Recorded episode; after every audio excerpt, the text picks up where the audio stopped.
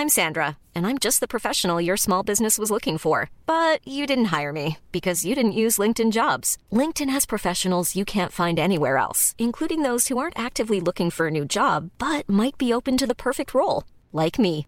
In a given month, over 70% of LinkedIn users don't visit other leading job sites. So if you're not looking on LinkedIn, you'll miss out on great candidates like Sandra. Start hiring professionals like a professional. Post your free job on linkedin.com/people today.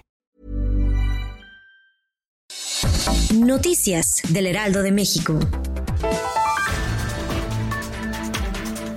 El presidente Andrés Manuel López Obrador informó desde la mañanera que a la próxima semana, específicamente el martes 2 de junio, es probable que inicie una gira por el país con todos los cuidados. Informó que estará en los estados de Quintana Roo, Yucatán, Campeche, Tabasco y Veracruz. El objetivo es dar los banderazos de las obras del tren Maya, visitar las refinerías de Dos Bocas, así como supervisar el tren del Istmo.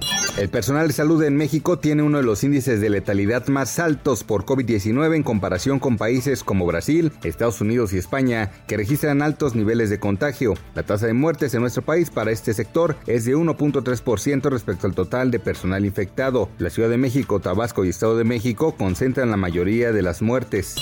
Carlos Morales, director de calificaciones soberanas de Latinoamérica, Fitch Ratings, indicó que la contracción del Producto Interno Bruto en México podría llegar a un déficit de 7.4% debido al coronavirus. En entrevista con Mario Maldonado, el experto dijo que los espacios comerciales en México se verán afectados por lo que ocurra con sus socios comerciales, quienes también han tenido diversos problemas económicos derivados de la pandemia. Además, el impacto de la crisis en el país podría ser peor al déficit que hubo en 2009.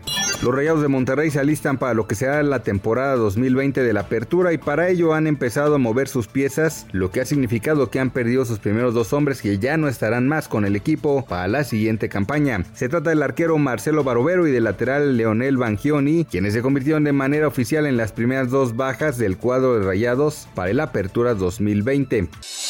Noticias del Heraldo de México.